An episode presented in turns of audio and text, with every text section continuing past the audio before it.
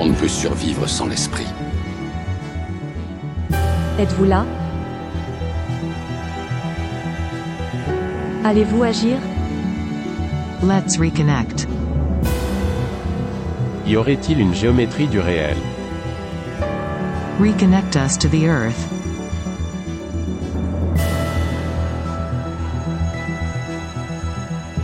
Bienvenue dans Géométrie du réel, le podcast produit par le studio des éditions L'Alchimiste.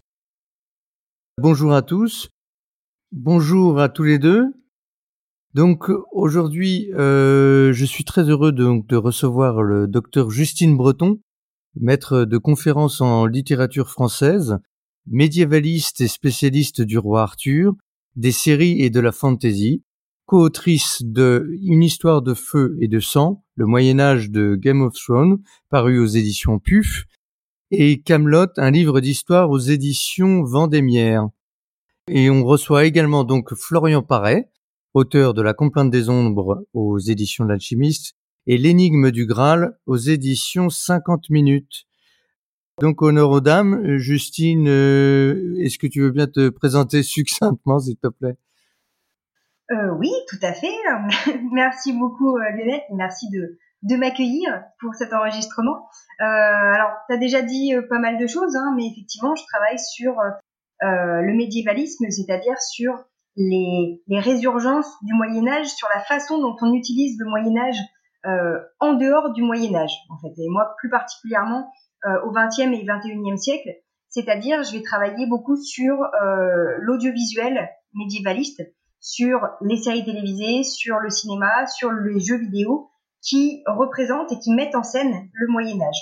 Donc la question c'est de savoir euh, pourquoi on continue autant à représenter le Moyen Âge aujourd'hui, euh, qu'est-ce qu'on représente du Moyen Âge, qu'est-ce qu'on conserve ou au contraire qu'est-ce qu'on a tendance à oublier de cette période à la fois très connue et très peu connue selon euh, selon les aspects.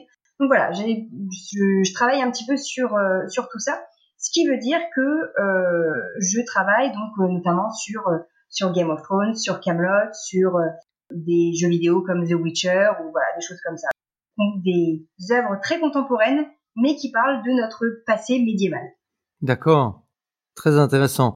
Et donc Florian, si tu veux bien te présenter donc succinctement aussi, s'il te plaît. Bah, je crois que tu as déjà dit l'essentiel. Donc, euh, euh, donc moi, je m'appelle Florian Paré. Donc, je suis euh, écrivain récemment publié aux éditions d'Alchimiste pour euh, mon roman euh, La complainte des ombres. Et comme j'avais une, une, petite formation en, en histoire, en histoire, par le, il y a quelques années de ça, j'ai j'ai écrit un petit livret de vulgarisation sur l'énigme du Graal pour les éditions Le Maître pour leur collection 50 minutes. L'idée étant de d'avoir des petits ouvrages euh, qu'on peut lire donc en 50 minutes pour, euh, je mets des gros guillemets, euh, briller en société sur un sujet donné. Donc c'est un peu le même principe pour ceux qui connaissent que les, mmh. les que sais-je, mais encore plus encore plus éthique. Voilà, et comme l'énigme du Graal me passionnait depuis depuis très longtemps, quand on m'a proposé ce sujet, bah j'ai signé. D'accord. Et eh ben donc c'est justement en relisant euh, donc euh, ce petit livre qui est très intéressant. Il est très bien conçu. Enfin, j'ai trouvé que les informations étaient bien agencées, etc. Et donc du coup, je me suis rendu compte euh, effectivement que j'avais euh, oublié un certain nombre de choses quand j'ai écrit le Concile de Merlin. Donc que, alors je sais pas si tu as fini de le lire, Florian, mais en tout cas, Justine, je, enfin, donc tu l'as lu. Je me suis rendu compte, et donc ça va être ma première question, personnellement, donc quand j'ai fait les, les, recherches sur euh, les mythes arthuriens, je me suis euh, rendu compte qu'il y avait des pistes très intéressantes euh, qui retraçaient des bouts d'histoire autour du VIe siècle. Donc, donc à l'instar d'Alexandre Astier et donc de Camelot, j'ai placé l'intrigue du Concile de Merlin à cette époque, dans, donc au, au Moyen Âge, autour du VIe siècle. Et donc là, j'aimerais bien ton avis, Justine, sur cette question. Comment ça se fait qu'on place le mythe arthurien? Donc euh, souvent on le représente avec euh, des, armures, hein, euh, on le représente plutôt vers l'an 1100, 1200 à peu près. Donc pourquoi le placer à cette époque-là alors que il semble manifeste que les racines historiques, alors bon c'est là qu'on va pouvoir ouvrir le débat, je pense, mais nous pousse plutôt vers le haut Moyen Âge et vers la fin de la chute de l'Empire romain, euh, les grandes conquêtes, les invasions des Angles et des Saxes, et donc l'exil des Grands Bretons et possiblement donc euh, à cette époque l'existence d'un d'un roi, euh, d'un Riotamus, d'un chef de guerre, un dux bellorum qui aurait rassemblé sous sa bannière les différents clans bretons pour faire face à l'envahisseur. Bon, bref, je te, je te laisse euh, en parler parce que je pense que ça peut être intéressant, Justine. Alors, je vais commencer par faire quelque chose que euh, que, que j'aime pas faire, mais je vais être un peu la, briseuse de, de rêve. Quand on parle du roi Arthur, qu'on situe effectivement, hein, on situe d'un point de vue historique à la frontière du 5e, 6e siècle de notre ère. Il faut savoir qu'il y a un consensus hein, actuellement chez, euh, chez les médiévistes, hein, que ce soit les historiens, les, littéraires, les archéologues, qui est que le roi Arthur n'a pas existé. Je suis désolée, ne me jetez pas la pierre tout de suite, j'explique. Euh, en fait, si on a une figure euh, historique, on va dire réelle, hein, qui, qui a existé, un chef, voilà, comme, comme ceux que tu as pu, euh, pu évoquer, qui aurait vécu justement à cette période du 5e, 6e siècle, si il a existé, et je mets un, un si euh, très important ici, s'il a existé, ce personnage n'a en fait rien à voir avec la légende telle qu'elle a pris de l'ampleur par la suite. Donc en fait, il est possible qu'il y ait eu une figure, ou voire plusieurs figures, qui euh, ensemble aient cristallisé un petit peu cette figure qu'on a nommé euh, le roi Arthur euh, et à qui on a progressivement accordé ben voilà une cour à Camelot, une épouse, un enchanteur pour l'aider, une table ronde avec des chevaliers, une épée magique, etc. Mais en fait, tout ce qu'on conçoit aujourd'hui, toute l'ampleur qu'on attribue à cette légende, n'a rien à voir avec ce personnage réel qui aurait pu exister au 5e, 6e siècle s'il a existé. Donc en fait, voilà, on a un consensus un petit peu chez euh, les médiévistes disant que il n'y a pas d'Arthur historique, il y a peut-être des traces quelque part, mais qui ont été amplifiées, déformées, euh, et ce qui a donné par la suite donc la légende. Mais c'est vrai que quand on parle du roi Arthur, en fait, euh, la légende à proprement parler se développe surtout à partir du XIIe siècle.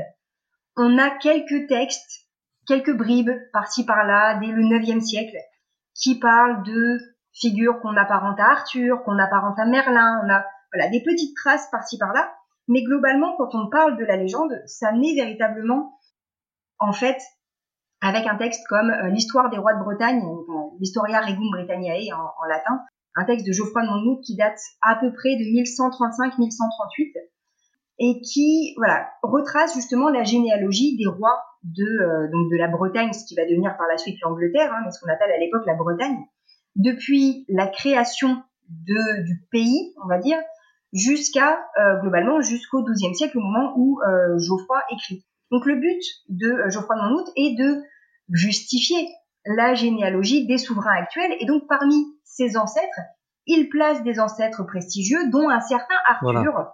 Et c'est là que vraiment la légende commence à prendre forme.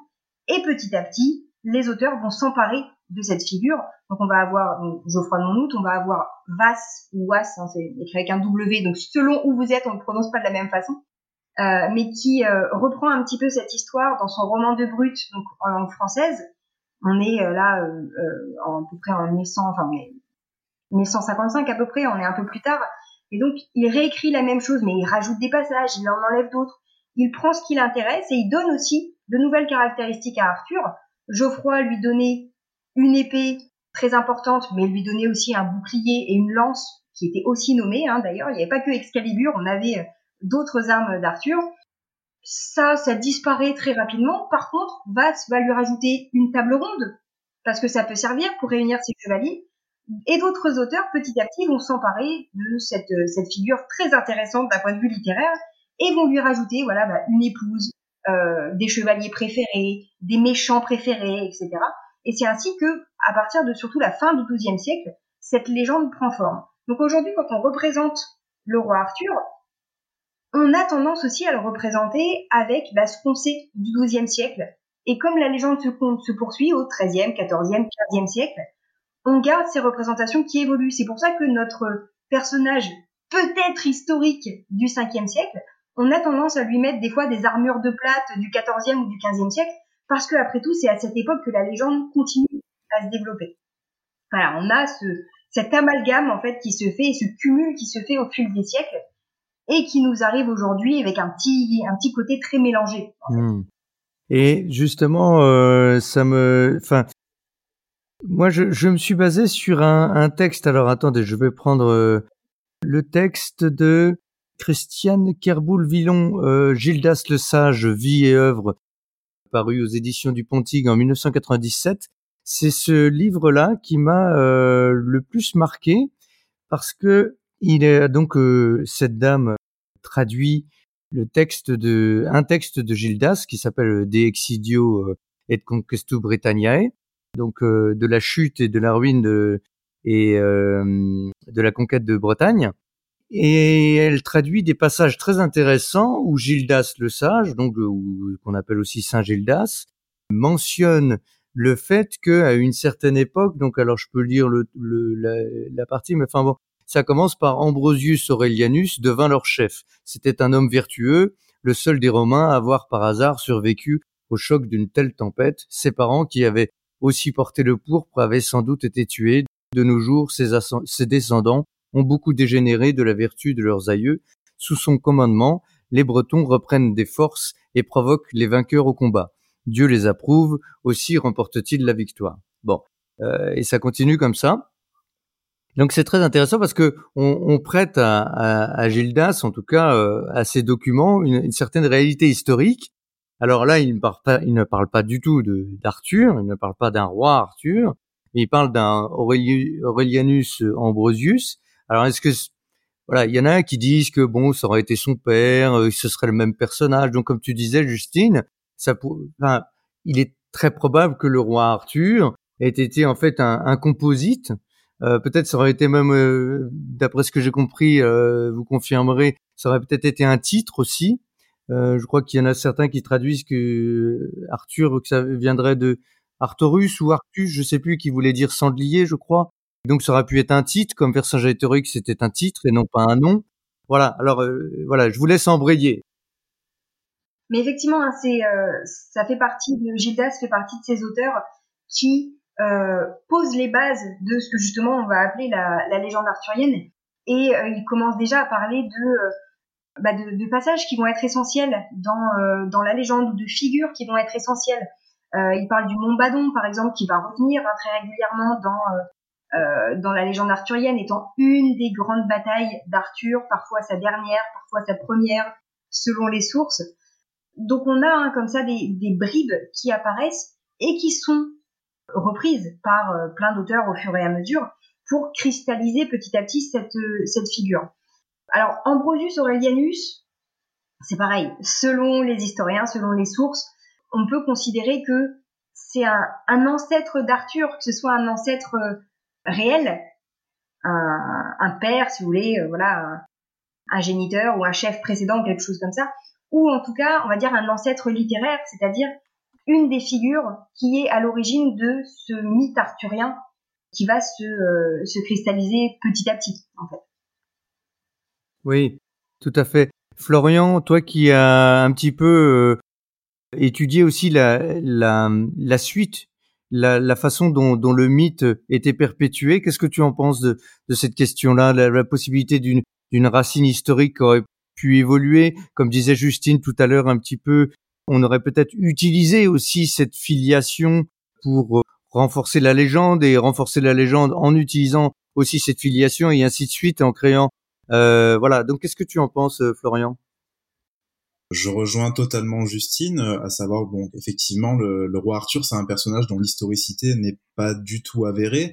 Donc bon, il y a plusieurs euh, auteurs qui tendent à dire que bah, soit euh, le roi Arthur est un personnage inspiré euh, d'un personnage du folklore gallois, soit de différents personnages d'origine romaine, hein, donc qui serait un Dux Bellorum, un chef de guerre romain présent en Bretagne. Et donc je crois qu'on a plusieurs pistes pour l'identité romaine donc de cet, individu. Donc tu parlais de Riotamus tout à l'heure. Euh, on parle aussi de Lucius Artorius Castus, je crois. Donc euh, voilà, il y a des il y a des, des, pistes, j'ai envie de dire, qui permettent d'envisager une possible historicité du roi Arthur, mais comme disait Justine, dans tous les cas, la légende a largement pris le pas sur euh, sur l'histoire. parce que bon, bah déjà on a du mal à retracer à retracer cette histoire sur cette période-là et les écrits qui ont qui ont principalement influencé par la suite toutes les, légendes arthuriennes ils ont été écrits ils ont été écrits 4 5 6 siècles après la, la possible vérité historique sur le roi Arthur et on est en pleine période, en plus, au moment où Chrétien de Troyes euh, commence à écrire ses, euh, ses, livres, que ce soit Lancelot ou Perceval et le Comte du Graal, etc. On est en pleine période euh, de entre guillemets de, de guerre religieuse. Donc déjà, on a les bon les catholiques contre les cathares, on a les catholiques et les chrétiens euh, qui s'apprêtent à, enfin qui viennent de perdre la deuxième croisade, qui s'apprêtent à partir en troisième croisade.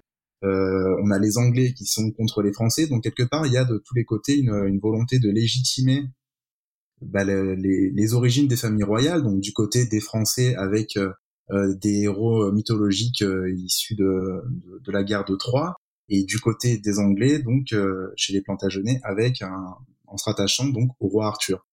Et ça s'est développé par la suite comme ça, donc à partir des romans de, de, de Chrétien de Troyes, mais effectivement, bah, rejoint complètement Justine, il n'y a aucune historicité avérée du roi Arthur tel qu'on le tel qu'on le connaît, qu'on le présente aujourd'hui, et qui a été complètement fantasmé suite aux écrits de Chrétien de Troyes et à différentes reprises, et plus particulièrement depuis le, le 19e siècle avec le mouvement romantique et dans le 20e siècle aujourd'hui avec l'essor de la fantaisie, de la littérature fantastique, etc. Bon, ben là, ça, ça, a complètement explosé, quoi. Voilà.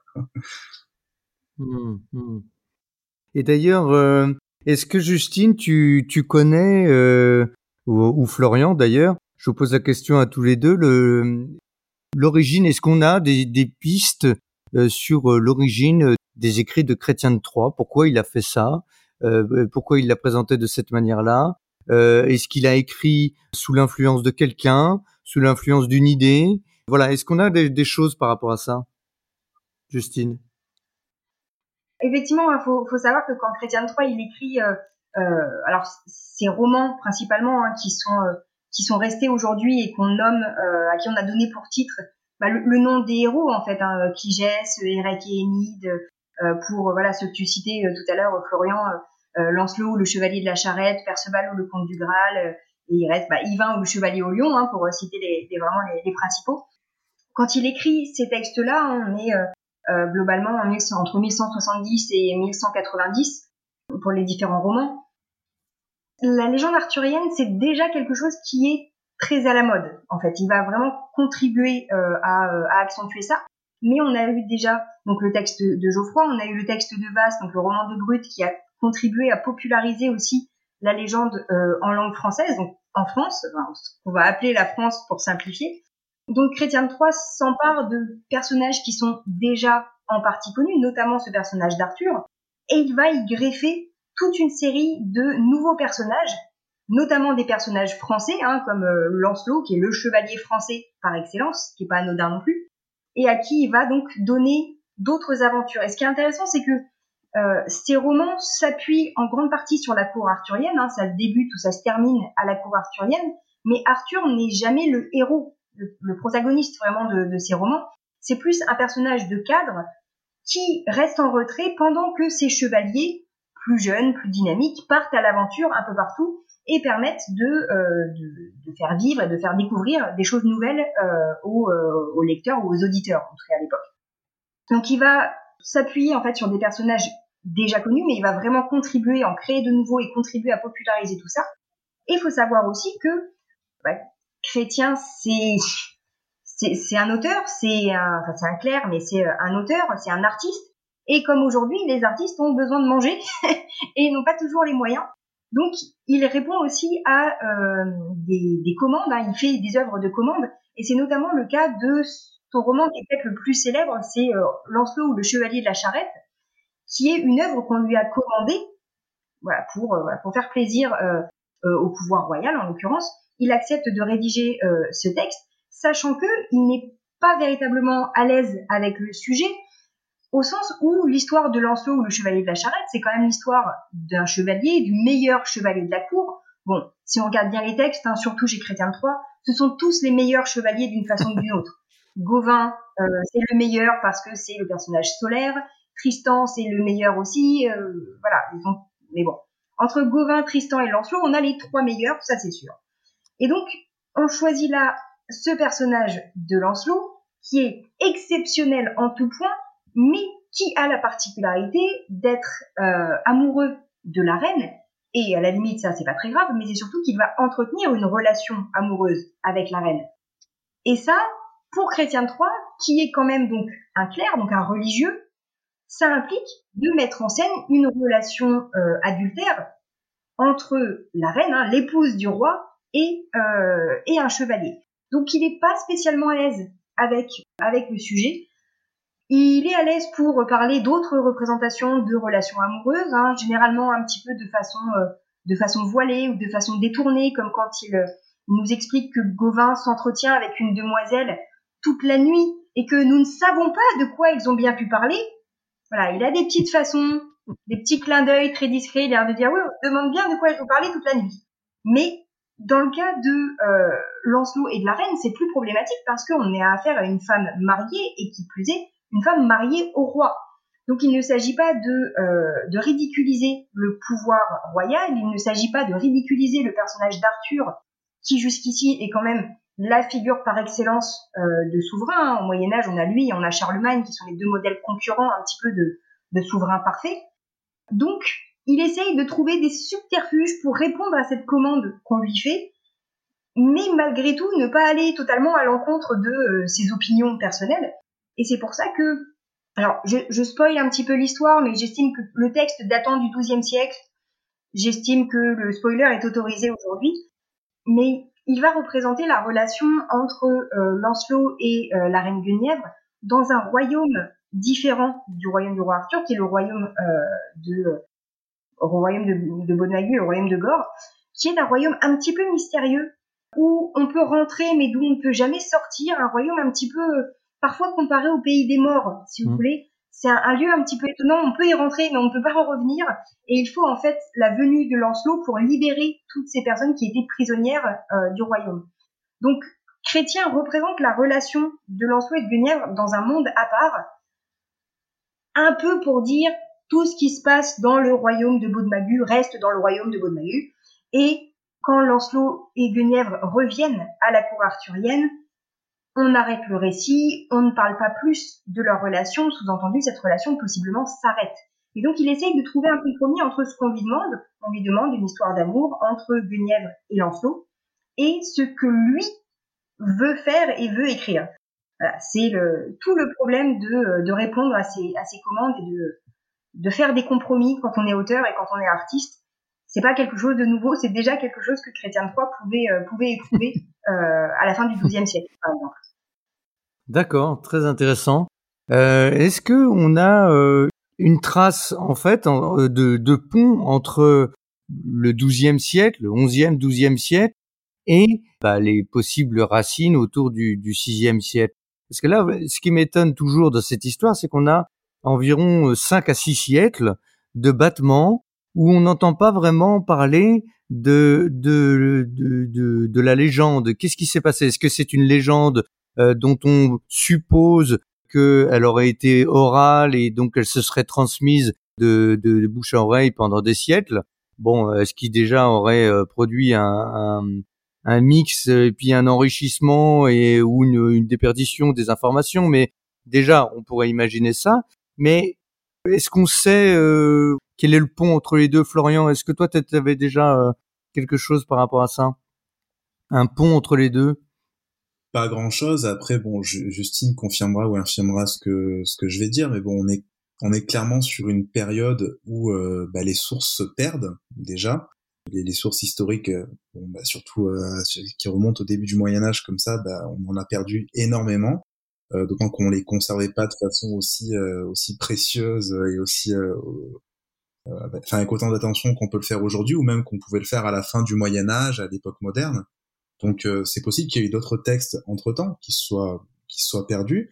Après la question de la tradition orale, elle se pose aussi parce qu'on est quand même dans des cultures de, de tradition celtique. Donc il y a aussi pas mal de influence de l'oralité clairement.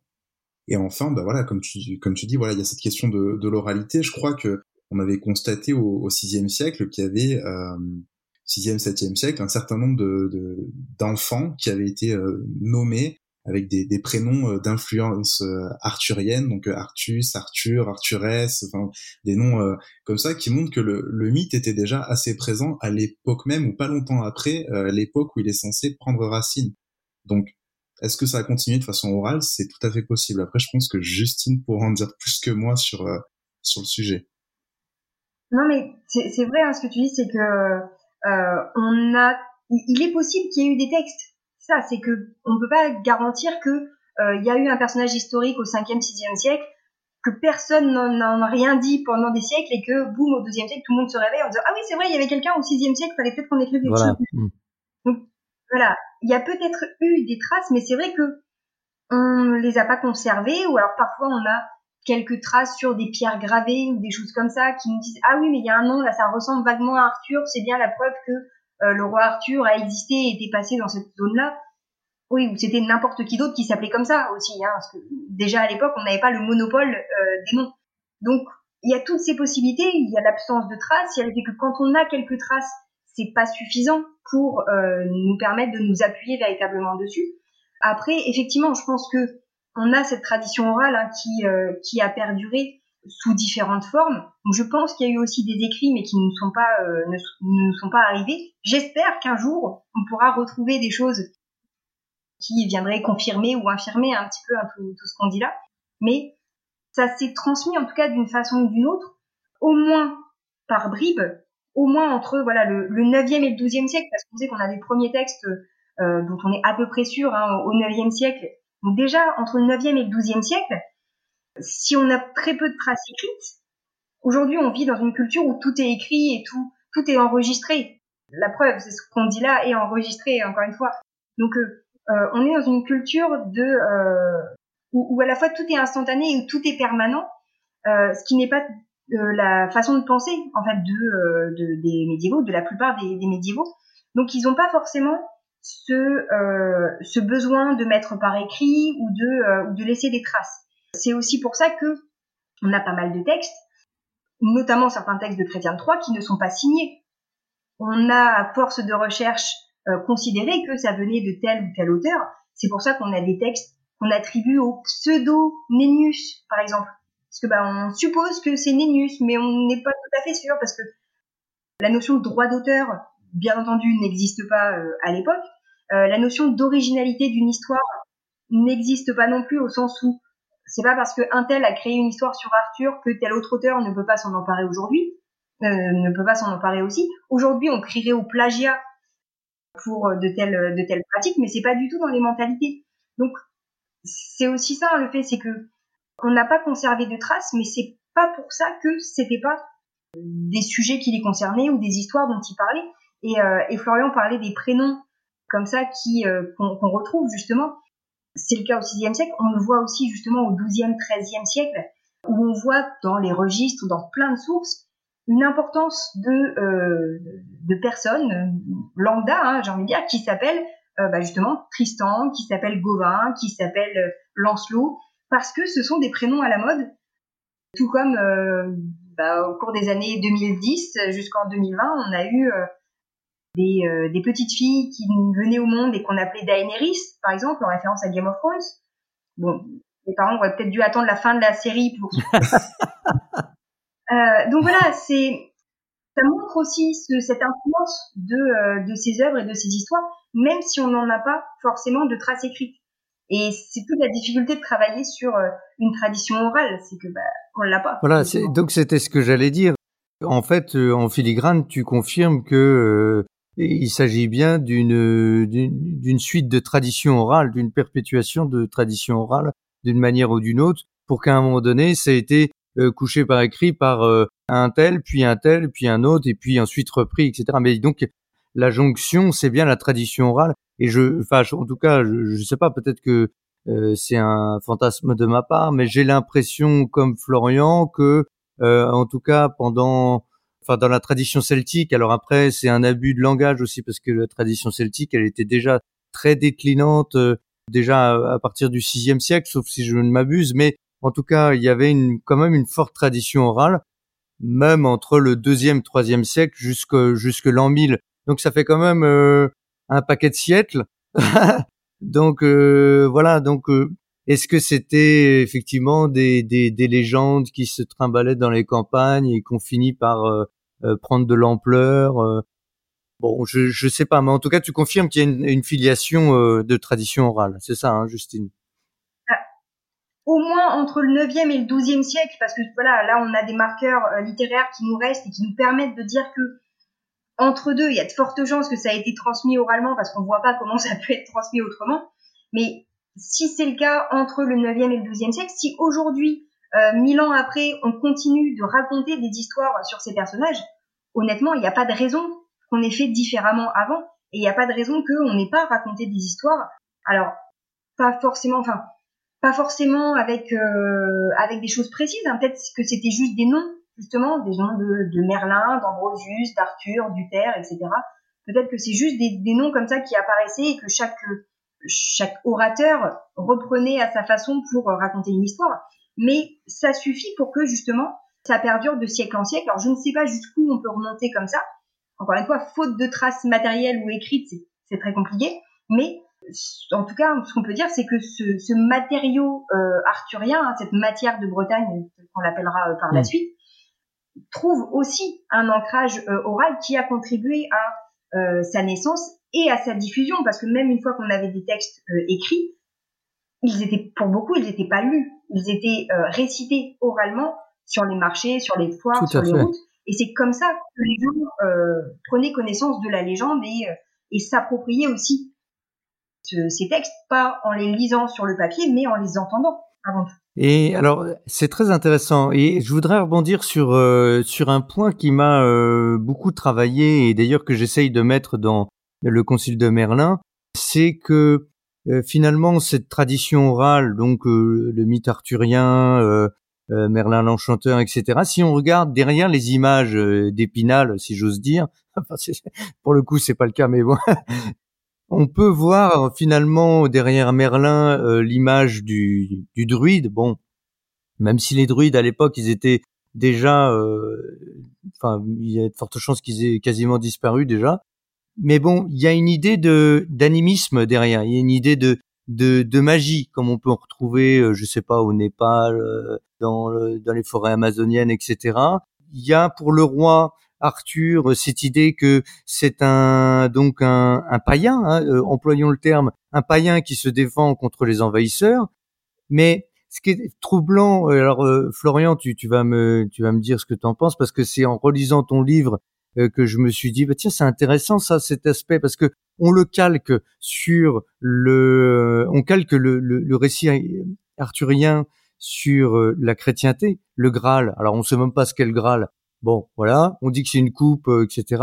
On le relie au Christ, etc. Bon, et dans le Concile de Merlin, je me suis attaché à faire que finalement euh, Merlin cherchait à faire la jonction entre la religion euh, du christianisme qui était en pleine e-, expansion. Hein, le, siècle précédent, il y avait donc l'évangélisation, enfin en tout cas partielle, avec Saint Patrick de l'Irlande, etc., etc. Mais finalement, c'est une période très charnière et on s'est approprié, en tout cas l'histoire, euh, en tout cas dans le Moyen Âge, vers entre 1000 et 1200, on s'est approprié ce culte-là pour servir le christianisme.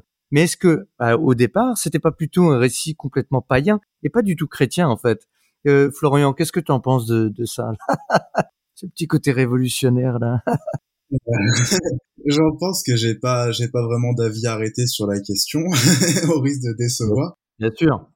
Non. Déjà, le, enfin, le, fait de rattacher le, le, Graal à une chrétienne, alors Justine dira si je dis une bêtise, mais euh, c'est pas quelque chose qu'on retrouve déjà dans le dans le roman de Chrétien de Troyes, parce que ça, le, le Graal comme relique chrétienne, ça arrive un petit peu plus tardivement avec, euh, je crois, Robert de Boron, pour le coup, c'est associé, le, Graal est associé à une relique chrétienne. C'est là où on a la lance qui saigne aussi, qui est associée à la lance de Longin ou de Longinus. À savoir que dans le roman de Chrétien de Troyes, donc initialement le premier roman qui compte, si on peut dire, euh, la lance ne saigne pas. Le Graal, on sait pas du tout ce que c'est. En plus, le fait que le roman ne soit pas achevé, contrairement à l'histoire euh, racontée par la plupart des continuateurs, bah, fait qu'on sait pas du tout où Chrétien de Troyes il voulait aller avec, avec ce machin, avec cette coupe ou cette pierre incandescente, comme ça a pu être euh, interprété a posteriori par, je crois que c'est Wolfram von Eschrenbach, pardon pour mon allemand. voilà. Donc c'est, on s'y perd vraiment. Je peux pas. Il y a, y, a, y a, pas de, il y a pas de, de réponse arrêtée à donner là-dessus. Euh, Chrétien de Troyes n'avait pas forcément une vision chrétienne de la chose, je pense. On a tendance à, à rattacher le Graal à cette relique christique, mais ça arrivait après, pas longtemps après, parce que Robert de Boron, c'est 10 ou 20 ans après, je crois. Mais euh, Chrétien de Troyes, on sait pas du tout où il voulait aller avec le Graal. et euh, bon, mais on saura probablement jamais.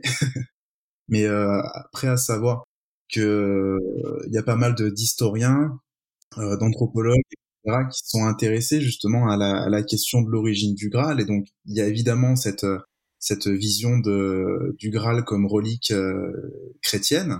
Il y a aussi pas mal d'interprétations comme quoi il y, a une interprétation, enfin comment dire, comme quoi le Graal serait euh, d'origine païenne, comme tu dis, donc à la fois issu des traditions celtiques, comme on peut le retrouver dans les, je crois que c'est dans euh, Bran le Bran le Béni, je sais plus, euh, voilà, donc dans, dans, divers romans de tradition celtique où il y a un, chaudron comme ça qui ramène les morts à la vie, où il y a toute la, la question du, du silence euh, enfin, les, les, mots reviennent à la vie, mais ils, ne sont pas capables de, de parler.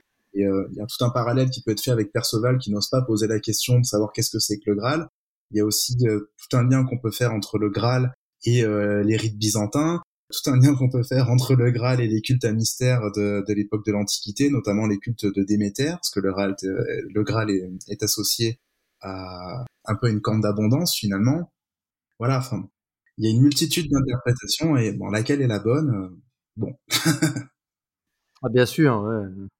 Je, me, je ne prétendrai pas dire quelle interprétation est la bonne, hein, je ne me permettrai surtout pas.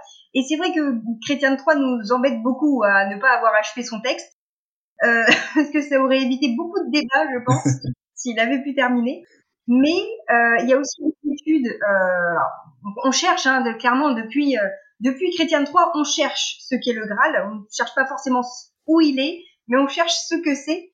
Et euh, alors il y a pas mal d'études qui ont été faites. Hein. Euh, on a aussi une interprétation qui est, euh, qui est assez intéressante, qui est une interprétation linguistique qui s'appuie sur justement le lexique hein, de, de, de l'époque, le, lexique tel qu'il est employé par, euh, par Chrétien Troyes dans justement son, son texte de Perceval, expliquant que en fait euh, Graal, ça désigne et alors là attention, ça désigne un, un plat assez assez grand, peu profond, typiquement un, un plat à poisson globalement en fait. Voilà, c'est ce qu'on appellerait un Graal, c'est euh, un plat à poisson. Ce qui veut dire que si, si cette interprétation linguistique est véritable, et j'avoue qu'elle me plaît bien, euh, elle avait notamment été développée par, euh, par Gérard Gros à l'époque, si cette interprétation était vraie, ce qui veut dire que parmi toutes les possibilités qu'on a eues, hein, tu, as évoqué la, pierre incandescente, les chaudrons, les cornes d'abondance, etc., l'interprétation qui serait la plus proche, c'est celle du personnage de Perceval dans Camelot qui dit que le Graal c'est un bocal à anchois. Hmm. si on regarde bien, on est dans un plat à poisson et ça marche très bien. non, je le dis un petit peu exprès, mais euh, si on regarde bien, même si c'est dit pour la blague dans la série télévisée, il est possible après tout que ce soit une des interprétations puisque le Graal c'est un plat, une coupe, un récipient qui est utilisé pour nourrir. Alors selon les versions, c'est utilisé pour nourrir le roi pêcheur ou le père du roi pêcheur. Pareil, un deux personnages qui se sont confondus au fil des, euh, des réécritures. Un personnage qu'on appelle pêcheur parce que il a été blessé à l'aine en, en, haut de la cuisse, ce qui fait qu'il ne peut plus monter à cheval et qu'il ne peut plus euh, chasser, c'est-à-dire faire l'occupation, euh, s'adonner à l'occupation principale d'un seigneur ou d'un roi à l'époque. Et comme il ne peut plus chasser et qu'il faut bien s'occuper à une époque où il n'y a pas Internet, il pêche. C'est pour ça qu'on l'appelle le roi pêcheur. Mais donc, on sait peu de choses sur ce personnage, si ce n'est que il est nourri par quelque chose qui est transporté dans un Graal. Et effectivement, euh, à l'époque du Chrétien Troyes, on n'a pas spécialement d'interprétation euh, chrétienne, hein, malgré ce que peut suggérer le nom de l'auteur, tout n'est pas forcément chrétien chez Chrétien Troyes.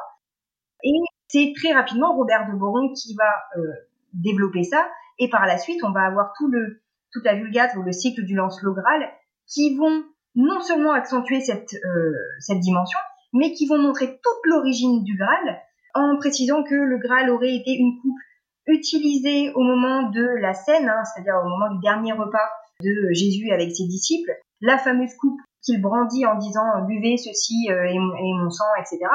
etc. J'aime bien quand je cite les saintes écritures comme ça. Et donc cette coupe aurait été ensuite donc utilisée lors du repas, puis c'est la même coupe qui aurait été utilisée au moment de euh, la passion du Christ, lorsque le Christ est sur la croix et qu'il perd son sang, ça aurait été utilisé par euh, Joseph d'Arimathie pour recueillir le sang du Christ. ça veut dire qu'il est quand même retourné là où il y avait le banquet, hein, il a pris une coupe et il est revenu au pied de la croix pour recueillir le sang du Christ, et que c'est ainsi que euh, cet objet serait devenu une relique, euh, une relique à contactu, hein, donc au contact du sang du Christ. Et par la suite, ces textes-là nous racontent toute la transmission, en fait, depuis l'époque de Jésus jusqu'au chevalier arthurien, en passant par Merlin, qui va servir de trait d'union entre, entre ces différents aspects. Donc on a plein de traditions, effectivement, hein, c'est ce que Florian évoquait, on a plein de traditions qui se mêlent. Très rapidement, on va chercher à christianiser le Graal, mais en fait, ça va en lien avec euh, la christianisation du roi Arthur, sachant que dès le texte de l'histoire des rois de Bretagne, qui est un texte qui met en scène des, des dragons, des géants, ça y a aucun problème. Hein. Mais on nous dit quand même que déjà Arthur est un roi chrétien qui euh, a dans son bouclier une effigie de la Vierge qui lui donne du courage pour se battre. Donc voilà, on a hein, euh, dès le début des indications que Arthur est un roi chrétien parce que c'est important de rappeler qu'Arthur est un roi chrétien. Donc c'est pour ça aussi que petit à petit, hein, tout ce qui va l'entourer devient aussi un symbole de, euh, de chrétienté, dont ce Graal quand on ne sait pas véritablement d'où il sort, à quoi il sert, ni où il a disparu, ni même ce que c'est. Mais ce qui est bien, c'est que mille ans après, on continue d'en parler. Donc, succès, euh, le succès est quand même atteint. je ne sais plus quelle personne tu as dit qu'il avait, qui avait trouvé l'origine du nom, enfin, qui avait réfléchi sur l'origine du nom. Quelle est cette personne, toi? Tu peux rappeler son nom? Le Graal. Alors, il y, en a plein, hein, mais en, l'occurrence, je cite des travaux de, d'un médiéviste qui s'appelle Gérard Gros, G-R-O-S, que je salue au passage s'il nous écoute, que j'embrasse très fort. Mais donc voilà, ça fait partie hein, des, des recherches. On a plein en fait de médiévistes qui réfléchissent à la question très activement et qui se demandent non seulement ce qu'est le Graal, mais d'où il vient et où il a disparu et savoir si on peut le retrouver aujourd'hui. Voilà, ça fait partie, tout comme on ne sait pas si Arthur a véritablement existé, on ne sait pas si il existe un Graal réel. Ça fait partie des, reliques hein, euh, qu'on cherche, hein, tout comme on a je ne sais plus combien de, de Saint-Suaire ou d'épines de la couronne du Christ. Euh, je pense que dans le monde, on doit bien pouvoir trouver euh, quatre ou cinq Graal véridiques cachés quelque part. Et il estimerait que donc du coup c'est un mot d'origine quoi galloise, vieux François. Alors, il faudrait que je me remette dans ces travaux pour pas dire de bêtises, parce que c'est des recherches qui datent d'il y a, hmm. quelques années. Ça, en l'occurrence, c'était un article qui doit dater de 2013 ou 2014, hein, c'est pas si vieux que ça. Et en l'occurrence, alors ça s'appuyait sur euh, le comment euh, sur le lexique utilisé par euh, par Chrétien de Troyes, donc qui, comme son nom l'indique, vient de Troyes, et emploie un lexique qui emprunte au champenois et au picard principalement. Donc je ne sais plus exactement, je veux pas dire de bêtises, mais on était sur des sources euh, françaises, hein, ce qu'on appellerait françaises euh, aujourd'hui. Mais après, effectivement, on a peut-être des racines communes avec euh, avec d'autres langues indo-européennes. Hmm. Forte chance de toute façon. Et d'ailleurs, euh, je fais une anecdote, et puis alors là, pour le coup, euh, c'est, enfin bon, c'est un peu risqué ce que je vais dire, mais euh, j'ai pensé à une chose, c'est que le symbole du Christ, c'est le poisson. voilà. Bon, euh, voilà, comme quoi on peut encore trouver un, voilà, bon. Et, non, mais c'est parce que j'aime bien faire des trucs comme ça, voilà, c'est tout. Mais euh, ceci dit, j'avais trouvé par exemple quelque chose aussi d'amusant. Où j'étais tombé sur, euh, euh, au cours des, des recherches que j'ai faites, sur le fait que il y a une tradition celte qui veut que on jette les épées des guerriers dans les euh, alors je sais plus si c'est je vais peut-être dire une bêtise mais je sais plus si c'est dans les rivières ou dans les lacs et c'est ce qu'on appelle des offrandes votives pour euh, voilà et donc euh, comment ne pas penser à l'histoire de la main qui sort du lac avec l'épée hein voilà. Donc les histoires des épées magiques etc voilà c'est assez amusant. Et pour le coup c'est pas du tout chrétien comme comme origine. C'est plutôt effectivement celte scandinave etc peut-être alors je, je, voilà après là je vais dire des bêtises. Mais en tout cas voilà il y a quelque chose qui n'est pas du tout chrétien et qui a été encore une fois mixé là-dedans. Mais c'est très intéressant.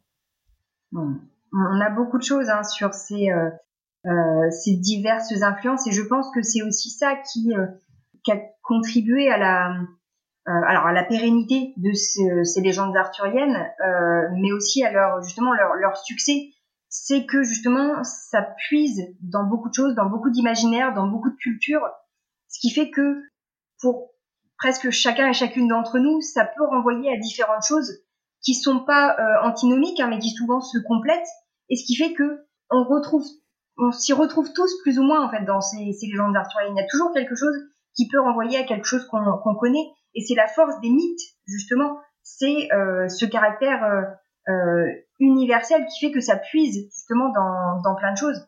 Et on retrouve des traces chrétiennes, des traces païennes tirées de différents, voilà, différentes ethnies, différents pays, différentes cultures.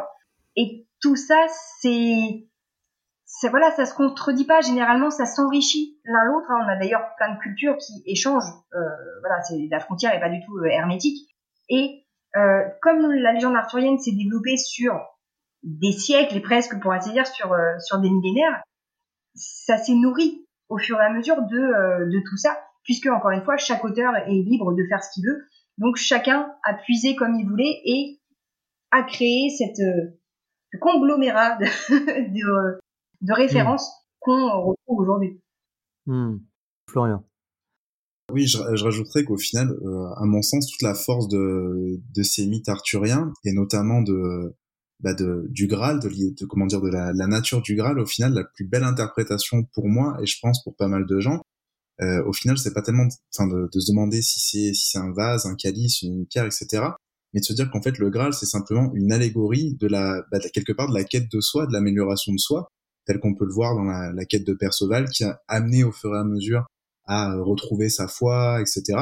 Et que bah, cette relique, elle représente ça en fait. Et cette quête au sens large, non seulement pour les chevaliers de la table ronde, mais aussi pour tous ceux qui s'interrogent sur ce que c'est que le Graal depuis, euh, bah, depuis bah, un millénaire, hein, voire davantage, qui sait, bah, c'est ça. C'est euh, simplement une quête de, une quête de soi et euh, d'une amélioration de soi. Hmm. Non, non, moi j'enchaîne pas après ça. C'était trop beau comme, euh, comme explication.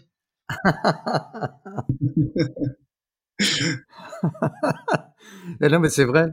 C'est vrai, et, et, je partage complètement ton point de vue, Florian. Euh, c'est vraiment l'idée de d'aller au-delà du mystère, euh, se dépasser soi, etc. C'est vraiment, c'est vraiment une, une quête, une quête intérieure. Oui, tout à fait, tout à fait. Mmh. Et donc, du coup, Justine, je vais redescendre très terre à terre, puis ça sera peut-être euh, le mot de la fin, euh, voilà, enfin selon comment on, on, répond à ça. Mais est-ce que tu sais pourquoi, euh, comment euh, Camelot justement, il l'a placé Alexandre Astier euh, au VIe siècle? Pourquoi ne pas l'avoir fait justement en, en l'an 1200 Toi qui as écrit un livre sur la série, est-ce que tu as des pistes par rapport à ça? Euh, alors effectivement, euh, Camelot est, situé par Alexandre Astier euh, au, au 5e siècle de notre ère. Il y avait eu même un, petit problème d'affichage dans, un des épisodes où ça avait été écrit 5e siècle avant Jésus-Christ, peut-être un petit peu trop tôt. Donc il y avait eu un petit cafouillage.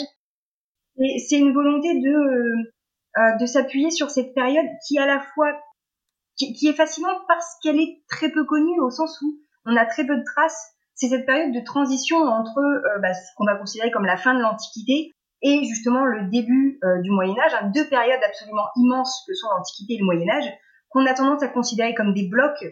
Ça, c'était l'Antiquité, ça, c'était le Moyen Âge, alors que ça représente des siècles, voire un millénaire d'histoire. Et que euh, si aujourd'hui on devait comparer la façon dont on vit, par exemple, à la façon dont on vivait mille ans après, on dirait c'est absolument incomparable. Donc c'est le même principe hein, pour, pour ces deux époques qui sont compliqués à concevoir d'un seul bloc, mais malgré tout, on a tendance à, à, les penser de cette façon.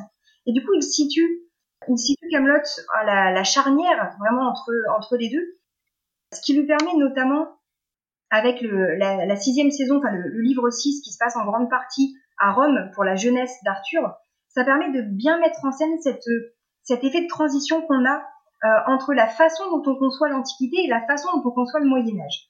C'est-à-dire que mmh. euh, quand on parle de l'Antiquité, quand on représente l'Antiquité aujourd'hui, on a tendance à, à glorifier cette période, à représenter une antiquité bah, lumineuse et colorée, l'antiquité des philosophes, l'antiquité de la démocratie. c'est voilà, c'est c'est la période de du summum de l'esprit humain et de, et de la création euh, philosophique et de voilà l'épanouissement de la pensée euh, au maximum. Et à l'inverse, je schématise, mais globalement c'est ce qu'on a hein, dans les, les conceptions euh, contemporaines, si vous voulez, de, de, cette période. Et quand on a la représentation actuelle du Moyen Âge, eh ben c'est globalement tout l'inverse. Euh, on a tendance à considérer, on parle des, des âges sombres, hein, de Dark Ages, on a encore cette expression qui, qui, qui, qui rôde un petit peu, on a tendance à considérer que c'est mille ans d'obscurantisme, euh, où euh, globalement, du jour au lendemain, à partir de la chute de l'Empire romain, hmm. toutes les connaissances ont été détruites. On ne savait plus rien. On ne savait plus que la Terre était ronde. Hein. On l'a su dans l'Antiquité, mais bizarrement, au Moyen Âge, personne s'en souvenait. Euh, L'Église, de toute façon, torturait tout le monde. Les femmes n'avaient pas la parole. On brûlait les sorcières. On a même des idées que euh, au Moyen Âge, euh, parfois, hein, on entend ça fréquemment, c'est qu'au Moyen Âge, bah, il pleuvait, donc il y avait de la boue tout le temps. Voilà, mille ans de pluie, visualiser. Hein. Mais on avait quand même des sécheresses qui affamaient la population. Donc voilà, on a la peste, on a bien sûr, il y a eu, bien sûr, il y a eu de la pluie au Moyen Âge. Je ne vais pas vous mentir. Il est possible qu'en mille ans d'histoire, il y ait eu de la pluie. Mais on a tendance à noircir au maximum cette euh, cette période, ce qui ce qui voilà n'était pas euh, n'était pas le cas. C'était pas une période plus sombre que la nôtre. C'était pas une période plus sombre que l'Antiquité. Tout comme l'Antiquité n'était pas plus glorieuse que la nôtre ou que le Moyen Âge. Il y avait, on va dire, du bon et du moins bon à chaque période parce que c'est l'être humain est à la fois bon et mauvais. Hein. Ça, c'est, j'ai envie de dire, universel. Donc voilà, mais on a tendance à représenter ces deux périodes comme euh, extrêmement contrastées. Et on voit parfaitement ça dans, dans Camelot et surtout justement dans ce livre 6, où on voit la jeunesse d'Arthur à Rome, qui est la représentation de cette antiquité bah, lumineuse. À Rome, c'est là où il y a du soleil, c'est là où tout est coloré, tout est rouge, jaune. C'est le moment où Arthur est jeune et s'épanouit et euh, découvre l'amour et connaît son ascension sociale et, et euh, fait toute son éducation, etc. C'est un moment de pur épanouissement qui s'achève tragiquement, je vous l'accorde. Alors que quand il arrive en Bretagne, il arrive pleinement dans le Moyen Âge. Il arrive dans un monde terne où les couleurs sont euh, du marron, du vert foncé, du noir, des choses comme ça. Il arrive, il y a de la neige par terre, hein, parce que bah, forcément, au Moyen Âge, il y a un mauvais climat, c'est bien connu. Donc voilà, on, est sur ces représentations euh, contrastées, volontairement parodiques, mais qui montrent bien justement le, à travers le personnage d'Arthur, ce décalage entre le personnage qui sort d'une antiquité lumineuse et glorieuse pour arriver dans un Moyen Âge euh, terne et sombre, dans lequel il va s'efforcer de remettre de la lumière. C'est ce qu'il explique mmh. avec la quête du Graal, c'est ce qu'il explique en essayant d'unir ses chevaliers autour de euh, euh, cette quête que personne ne comprend hein, globalement, mais qui, qui, patauge et qui piétine parce que Arthur est le seul à essayer de, euh, de maintenir et de, de, faire tenir tout ça. Donc on est sur un personnage qui essaye de faire la transition entre l'Antiquité et le Moyen Âge et de, de faire évoluer le Moyen Âge de la Bretagne vers une époque plus moderne, parce qu'il est celui qui dit que bah, vous verrez, dans quelques années, on pratiquera plus la peine de mort, il n'y a plus que les barbares qui le feront. Il explique qu'il aimerait bien arrêter la torture, qu'il aimerait bien arrêter toutes ces pratiques qu'on nomme justement moyenâgeuses parce que barbares. Il est ce, ce personnage, euh, comment, à la fois très contemporain, très proche de nous. C'est le personnage auquel on s'identifie le plus parce que c'est le personnage intelligent qui se trimballe tous ces boulets de médiévaux qui ne pense qu'à euh, brûler tout le monde ou à partir en courant dès qu'il y a le moindre lapin adulte.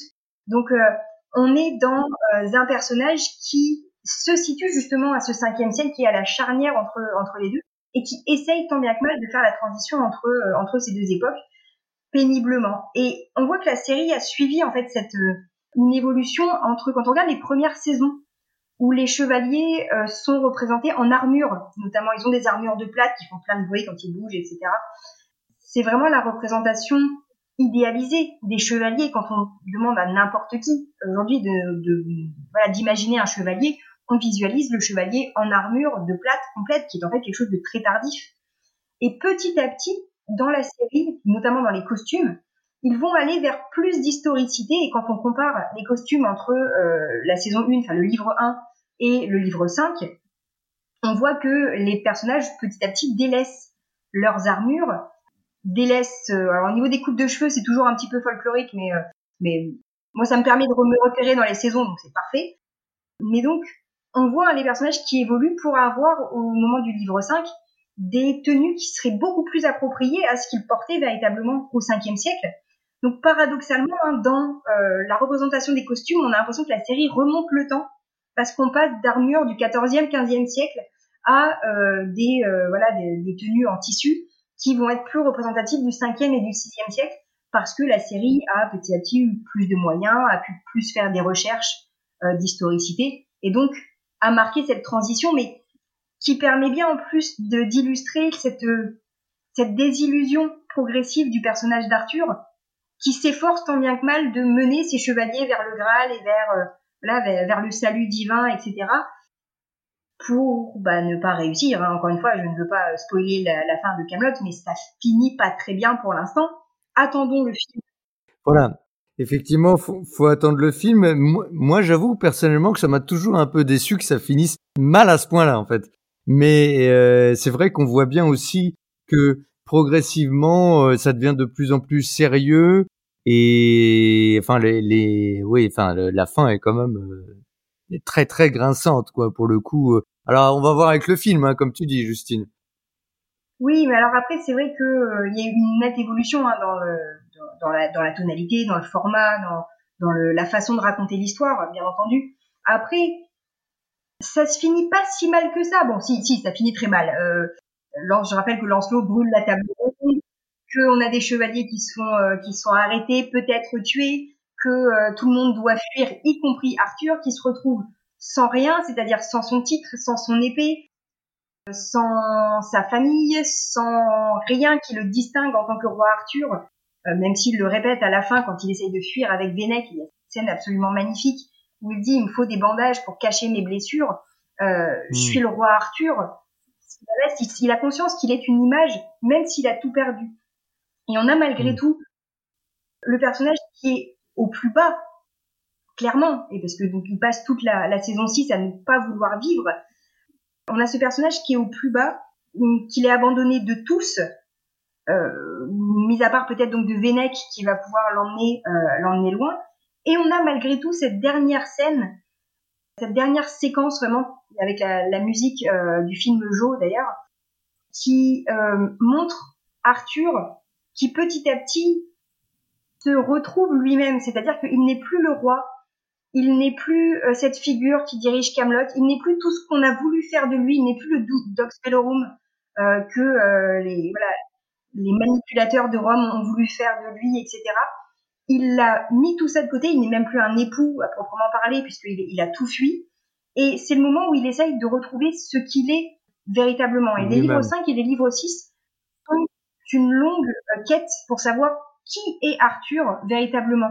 Il a cette discussion avec Guenièvre mm. qui dit euh, bah, vous n'allez pas rester au lit toute la journée et il cherche des occupations. Il dit bah j'aime bien les chiens, je pourrais promener des chiens. Il en est au point de ne pas savoir qui il est en fait, ce qu'il aime. Comme un dépouillement en fait, c'est ça. Mm. Voilà, c'est ça. Et cette dernière séquence, euh, après, c'est peut-être juste mon interprétation, hein, et je présente toutes mes excuses à Alexandre Astier si c'est pas du tout ce qu'il a voulu dire.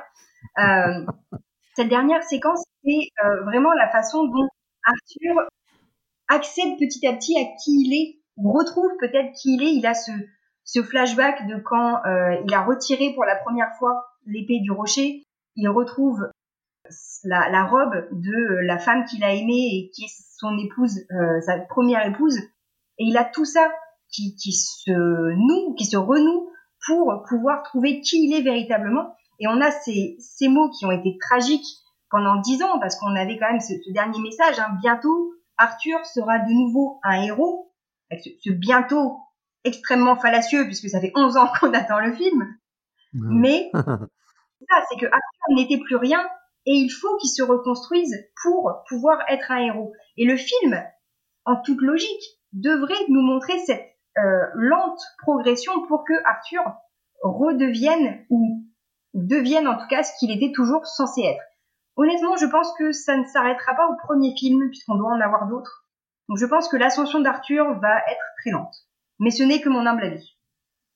Très intéressant. Florian, tu veux rajouter quelque chose euh, sur euh, Camelot, sur tout ça? Qu'est-ce que euh, moi, je pense que c'est pas une très bonne idée que je rajoute quelque chose parce que si je commence à parler de Camelot, on est encore là demain matin. Euh, parce que je fais partie des gens qui euh, qui répètent incessamment des c'est pas faux, disant sans s'enlacer au point de s'être rendu insupportable auprès de tout le monde. Non, mais voilà, qu'est-ce que, que dire de plus? Voilà, Justine, je pense qu'elle a elle a tout dit et bon bah on languit vraiment, vraiment, vraiment de voir ce film, de voir où Astier va aller et euh, quelle interprétation il va offrir du roi Arthur. Et euh, on l'attend d'autant plus que bah, je pense qu'on on ne doute pas que cette interprétation, elle sera euh, vraiment unique. Ce sera peut-être même une réinterprétation inédite, peut-être qu'il voit un truc qu'on n'envisage pas du tout. Astier, il a quand même le chic pour nous prendre à, contre-pied, comme il l'a montré avec cette hmm. Arthur dépressif, suicidaire, etc. Je pense que on, on peut être très très surpris par ce qu'on va découvrir dans le film. Et euh, moi, j'aurais envie de conseiller aux gens qui, euh, comme moi, l'attendent depuis dix ans, de de pas avoir trop d'attentes, enfin de de pas y aller en espérant voir quelque chose, mais juste d'y aller en espérant voir euh, le film qu'Astier veut nous montrer depuis le début. Ah ça. Parce que je pense que dans ce, si on y va avec cet état d'esprit-là, on sera pas déçu. Hmm. Bon après, voilà, je suis un fanboy d'Astier, donc donc je peux je peux difficilement dire autre chose. Quoi. Hmm. Non, mais ça promet du grand spectacle euh, et ça promet euh, des choses bien, bien sympathiques. Pas seulement pour ce film, mais je pense, bon, voilà, avec un peu de chance, on va avoir plusieurs volets euh, intéressants qui, avec un peu de chance, encore une fois, vont nous mettre en scène une nouvelle génération, une nouvelle génération de personnages, j'ai envie de dire une nouvelle génération d'Astier aussi. Et il y a de quoi faire avec ce, avec tout ce talent-là. Hmm. On, on, refera un podcast si vous voulez. quand, quand, le, quand, quand, le titre, quand le, le, le, film sera sorti, on peut toujours faire un podcast pour euh, en parler. Mais en tout cas, merci à, merci à vous deux. Donc je mettrai euh, dans la description euh, donc euh, les liens vers vos livres respectifs. Donc la complainte des ombres pour toi, Florian.